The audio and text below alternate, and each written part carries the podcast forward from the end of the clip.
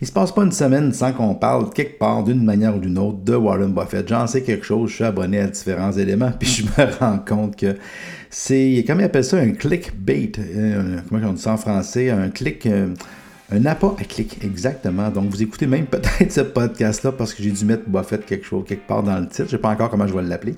Alors, c'est Pierre-Luc Poulin. J'ai écrit le livre sur Buffett, fait j'en sais quelque chose. Puis, s'il s'en vient un best-seller, il y a quelque chose là-dessus qui est à dire. Et puis, j'ai tombé, je suis tombé sur trois articles qui, qui ont été écrits à propos de différentes choses que lui a dit ou fait, ainsi de suite. Et je me suis dit, ce serait une bonne idée de les commenter, de vous les partager. Alors, c'est Pierre-Luc Poulin, podcast de l'émergence. Bonne écoute!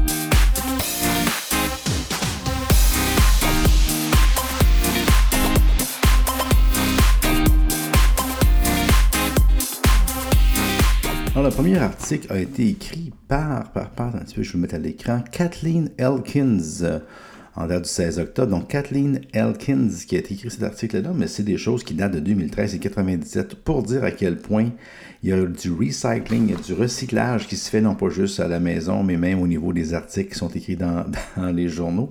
Donc oui, celui-là, c'est le titre. C'est Warren Buffett. Si le titre, entre guillemets, c'est Si j'avais été une femme, ma vie aurait été très différente.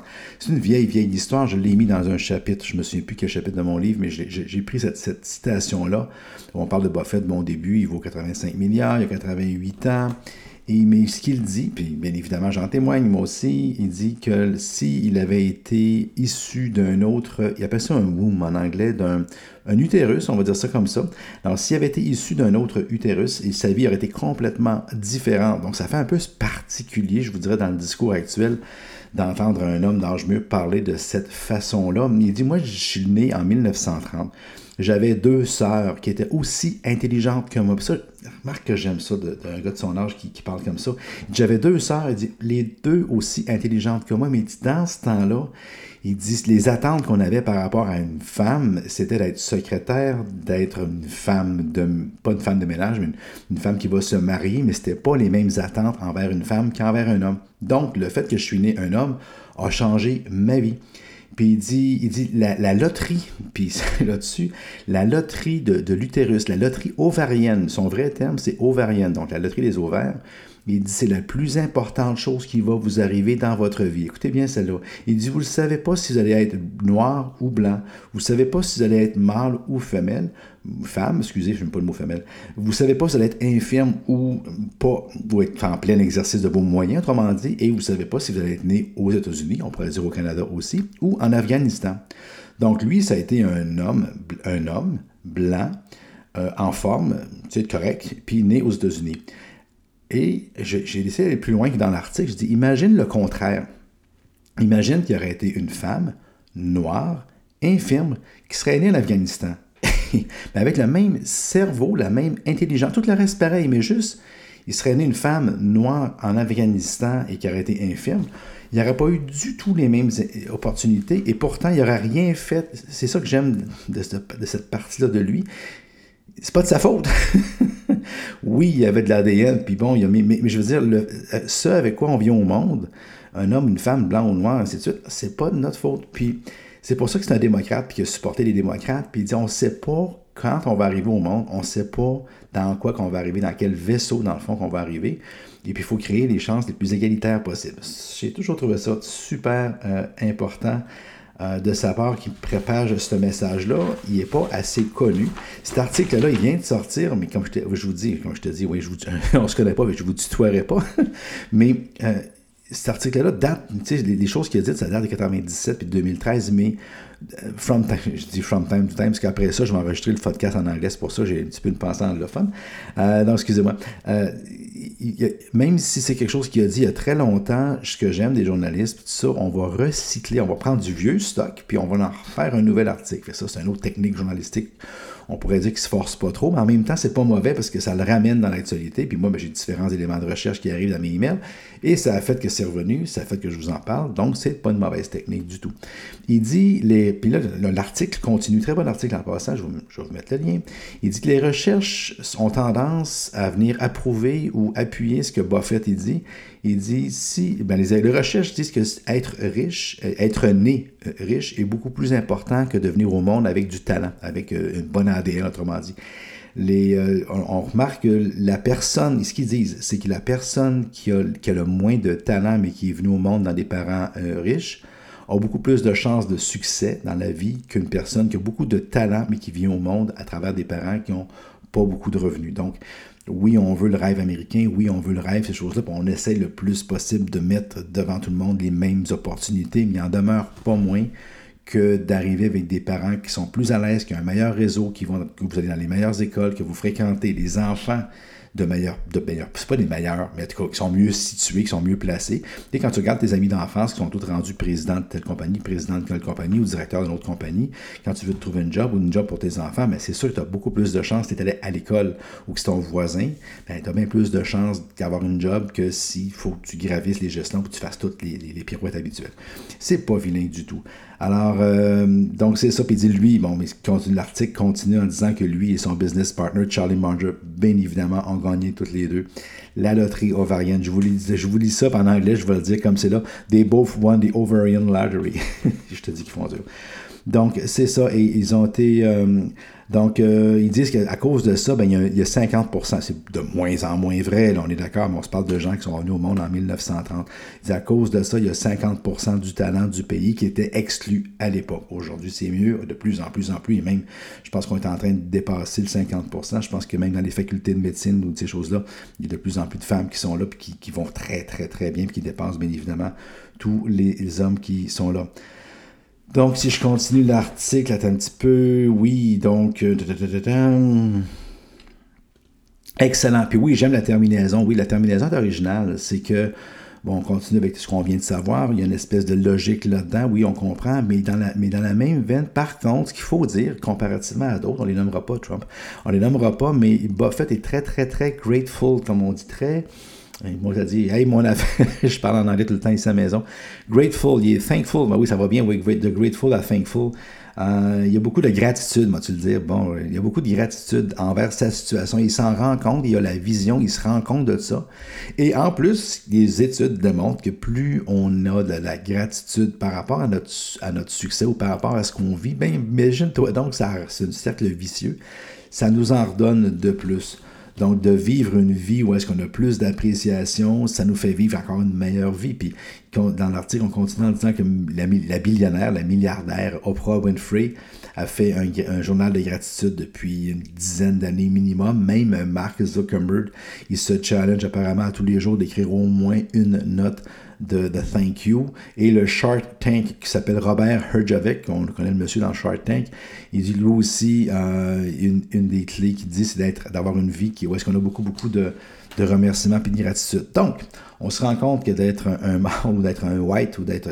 ça donne une chance. Si on l'est, puis on est tombé là-dedans, ben, on le prend pas pour acquis, puis on se dit, ben, écoute, merci. Puis vous, avez, vous savez quoi?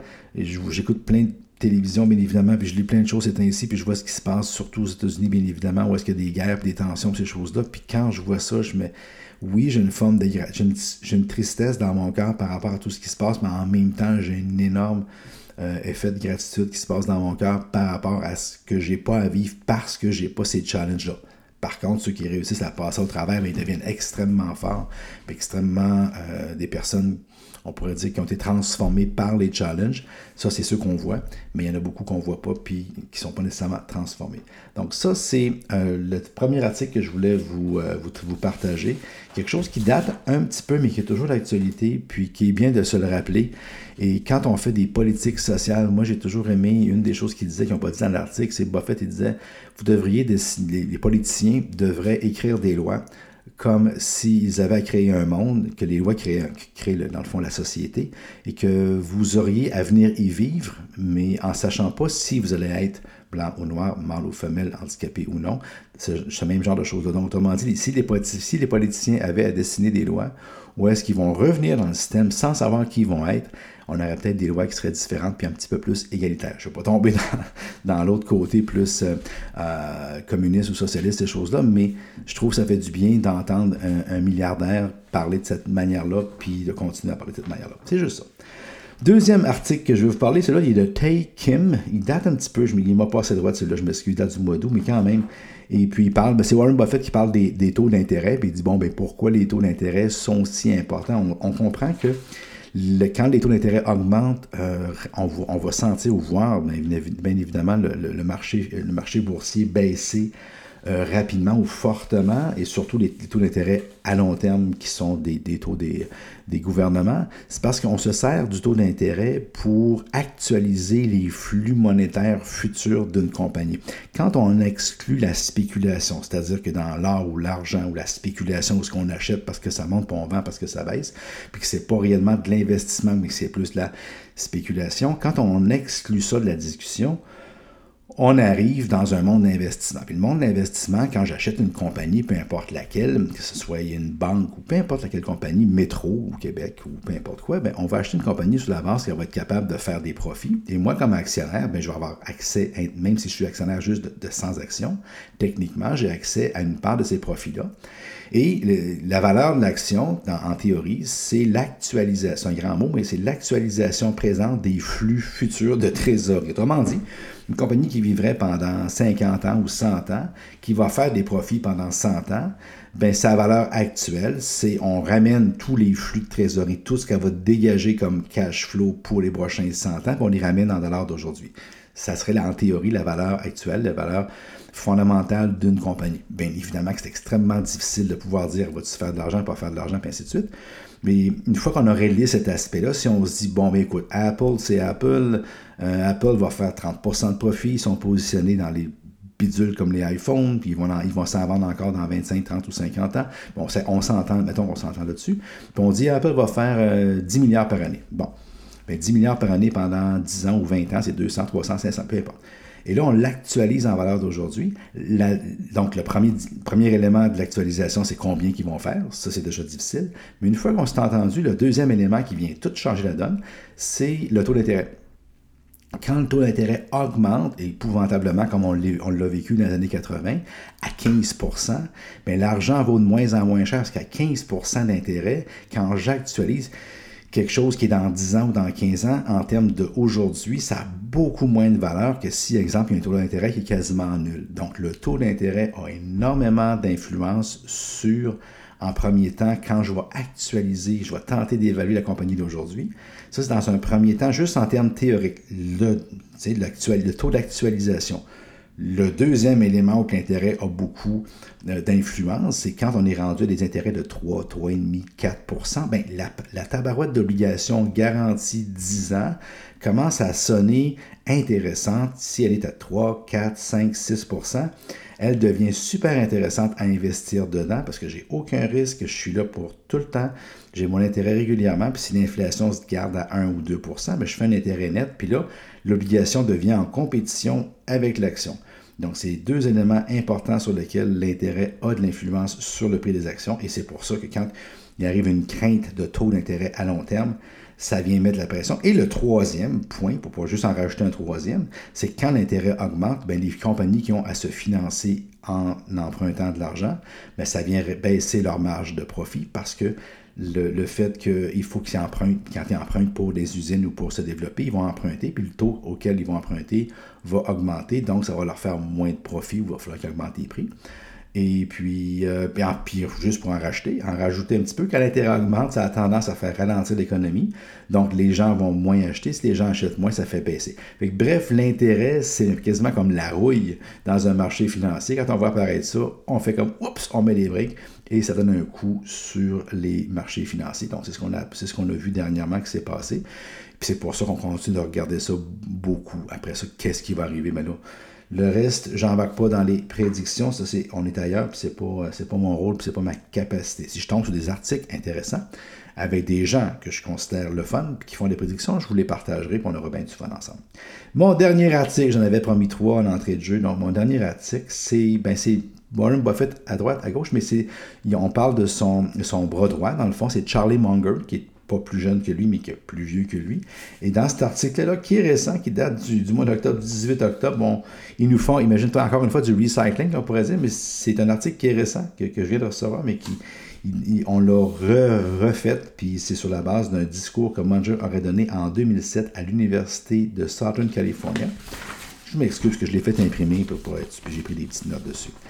Donc, ce qu'il dit ici, il dit y, a, trois, je pense, points majeurs qu'il fait. Le premier point, c'est equal isn't always right. D'être égal, c'est pas toujours la bonne chose à faire oui, on veut traiter les gens de façon égale, mais il donne un exemple. Il parle d'une équipe de basketball professionnelle dont le coach était John, Wooden et c'était à UCLA. Puis il disait qu'il y avait comme 12 joueurs sur son équipe de, basketball. Puis il avait dit à ses joueurs, il avait dit aux, aux 5 moins bons joueurs, je dis, je vous laisserai pas jouer, vous allez être des, practice partners, vous allez être des, des partenaires de pratique pour les autres joueurs. Puis il a fait jouer ses top 7 meilleurs joueurs ce qui n'était pas nécessairement juste pour l'équipe, pour les 12 joueurs, il a fait jouer ses 7 meilleurs, puis il a gardé ses 5 en réserve, autrement dit. Ce que ça a fait, c'est que pas tout le monde était nécessairement heureux, mais ça a fait que l'équipe a gagné beaucoup plus. Ils ont gagné plus de parties que leurs compétiteurs. Et, mais ce n'était pas un régime, qu'on pourrait dire, qui était égalitaire. Mais ça arrive dans la vie. L'autre exemple que Manger il prend dans son, dans son chose, il dit, par exemple, un patient, il ne prendra pas un chirurgien du cerveau euh, au hasard. Autrement dit, si j'ai à choisir un chirurgien pour le cerveau qui va opérer mon enfant, ben, je ne me dirai pas, ben, peu importe lequel, leurs regards sont tous pareils. Non, il y en a des meilleurs que d'autres. Il va arriver des temps où, pour des situations précises, on ne voudra pas être égal. Les principes d'égalité, égalité, on les comprend en essence, en, théorie, mais il y a des fois dans le pratico-pratique où le principe d'égalité, euh, il s'applique pas toujours. Puis c'est pour ça que Monger dit Equal isn't always right. Fait que c'est pas un principe qui est absolu. Puis on comprend si jamais j'avais à avoir, moi ou quelqu'un proche de moi avait à avoir une opération au cerveau, ça ne tente pas d'y aller avec le premier venu. Tu veux essayer idéalement trouver puis dire ben, j'ai trouvé le meilleur. c'est clair. Puis en building, en, building, oui, en business building, excusez-la, euh, l'approche de Munger, euh, c'est aussi le même principe, c'est-à-dire que euh, tu veux, tu, en affaires, tu vas vouloir faire jouer, autrement dit, tu vas vouloir mettre de l'avant tes meilleurs joueurs, tes meilleurs managers, tes meilleurs vendeurs, tes, tes meilleurs, tu vas vouloir les pousser de l'avant pour leur donner soit des promotions ou un meilleur salaire ou leur laisser plus de place parce que c'est tes meilleurs joueurs. Ça ne sera pas nécessairement égal, mais c'est une game de compétition et tu veux toujours jouer avec tes meilleurs joueurs. Donc, c'était un, principe dans la vie qui disait, ben écoute, c'est pas toujours égal la vie, la vie est pas toujours fair, puis c'était ça qu'il disait en premier. Le deuxième, qui était un corollaire presque du premier, il dit self, je bien à traduire ça, self-pity. Quand je m'apitoie, moi, l'apitoiement, moi je veux dire ça même self-pity, je dirais que c'est l'apitoiement, puis il dit arrêtez de, de vous apitoyer. Parce qu'il dit de vous apitoyer sur vous-même, il dit, ben un, tout le monde le fait, puis il dit, c'est pas la bonne façon de faire. Si vous avez travaillé comme un fou sur un projet pendant des mois, puis j'en sais quelque chose en passant. Si vous travaillez pendant des, euh, des mois sur un projet, puis que ça marche pas comme vous voudrez, c'est pas quelque chose qui se passe, vous n'avez pas la promotion, vous n'avez pas la reconnaissance, la compagnie va dans une autre direction, ben au lieu de tomber dans la, pas la dérision, mais l'apitoiement, ben allez voir un career coach, comme il dit, un coach de carrière ou un mentor ou euh, considérer si vous travaillez pour une compagnie, de vous partir quelque chose on the side. Euh, autrement dit, allez pas dans une réponse qui est standard, qui est la réponse de s'apitoyer ou dire pourquoi moi ça n'a pas marché, qu'est-ce qui se passe donc, et pourquoi le monde est contre moi, mais plutôt apprenez de vos erreurs, regardez ce que vous pouvez faire de mieux, puis regardez l'autre direction, allez chercher de l'aide, et puis euh, partez dans une autre direction. Autrement dit, bâtissez, mais tombez pas en, vous apitoyant parce que vous irez nulle part, vous allez gaspiller de l'énergie. Puis à la fin de la journée, vous avez, à part votre chien, là, puis y a pas, tout le monde s'en fout. Fait que relevez-vous les manches, autrement dit, puis tombez pas dans l'apitoiement. Et le dernier point, euh, complètement différent, mais je le trouve intéressant. Il fait, il fait un exemple ici dans cet article-là par rapport à, un événement qui s'est passé avec euh, les Salomon Brothers, une compagnie que lui et Buffett ont acheté dans les années 90, des participations dedans. Et il y avait là-dedans, il y avait ce qu'on appelle un whistleblower. Voyons, je m'excuse pour les anglicismes, mais c'est parce que je le lis en anglais en même temps. Donc, euh, quelqu'un qui siffle le. quelqu'un qui va déclarer dans le fond qu'il y a quelque chose de pas correct qui se passe dans la compagnie. Et il y a eu un monsieur qui s'appelle. Euh, Fur, boy, F, e aurait dit au CEO John Gutzfern, faut je, vous, je mettrai le lien de l'article, il dit, il, était en train de dire à John Gutzfern que la compagnie était dans le trouble, qu'on ne on devrait pas faire ça. Il y avait un problème dans les lits, il y avait un problème dans la façon dont c'était mené, mais il y avait, il dit ça en termes logiques, et le, le CEO, le directeur général de la compagnie, avait entendu l'argument logique, mais étant donné que c'est une nouvelle qui était négative annoncée aux médias et aux actionnaires, il n'a pas bougé en tant que tel et ça a déclenché une absolue catastrophe. Ce que Munger dit, c'est quand vous avez à envoyer, je dirais pas, moi je vais dire en français, quand vous avez envoyé quelque chose de négatif à du upper management, à du management qui est plus haut que vous, quand vous avez à leur apporter une nouvelle qui est négative, allez-y plutôt en parlant de leur self, de leur self-interest, de leur intérêt particulier à eux. Dit si, au lieu de dire à la personne, de lui avoir dit de façon euh, logique, de lui avoir dit, écoute, on devrait faire ça parce que la compagnie va être en danger, puis parce que ça pourrait être mauvais pour les actionnaires, le CEO, je m'excuse, mais c'est un être humain, puis c'était pas quelque chose nécessairement qui l'atteignait. Alors si on avait dit, look, euh, regarde, ça, va, ça va sortir, ça va sauter à un moment donné, puis ça va, ça va te détruire. Cette nouvelle-là va te détruire, ça va t'enlever toute ta réputation, et ça va, faire en, ça va faire en sorte que tu peux perdre ta carrière, ta crédibilité et tout ton argent. Ma recommandation, ce serait de prévenir tout ça, puis de lâcher la bombe maintenant de façon proactive pour prévenir le pire. Autrement dit, euh, faire appel à son instinct de survie et non pas à la simple logique. Alors, c'était Charlie Munger, âgé maintenant de 94 ans. Comme je vous dis, je vais vous mettre le lien de l'article sur la page du blog, comme d'habitude. Donc, c'était Pierre-Luc Poulain, podcast de l'émergence. Aujourd'hui, je vous partageais, comme je vous dis, des petites choses. Je vais continuer comme ça. Je me laisse inspirer par euh, ma boîte, euh, ma boîte courriel, par les questions que vous pouvez avoir, les commentaires quelquefois. Et puis, si jamais vous êtes intéressé, ben, je le répète, mais écoutez, je ne vous fais pas trop de marketing, juste assez. Il y a Warren Buffett, mon livre, Buffett et compagnie, qui est encore sur Amazon. De temps en temps, je le vois grimper. Je vois qu'il y en a certains d'entre vous qui l'achètent parce que je vois les ventes monter. Je ne sais pas le nombre exact, mais je sais qu'on est à quelques copies d'être un best-seller au Québec. Et ça, ça m'encourage beaucoup. Puis de temps en temps, j'ai des lecteurs qui m'écrivent. Ça me fait toujours chaud au cœur. Euh, de recevoir une lettre d'un lecteur qui me demande une question, quoi que ce soit. Fait que ça, c'est le fun. Si jamais vous avez le goût de le faire, de m'écrire, sachez que quand on fait du podcasting soi-même à la maison et qu'on fait des choses, ben c'est le fun des fois quand l'extérieur nous répond.